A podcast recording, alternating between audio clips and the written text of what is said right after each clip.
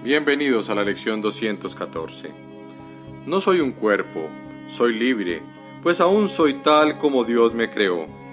194. Pongo el futuro en manos de Dios. El pasado ya pasó y el futuro aún no ha tenido lugar.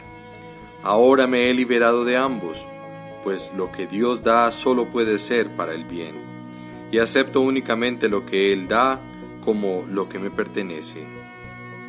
No soy un cuerpo, soy libre, pues aún soy tal como Dios me creó. Nos vemos en la próxima lección.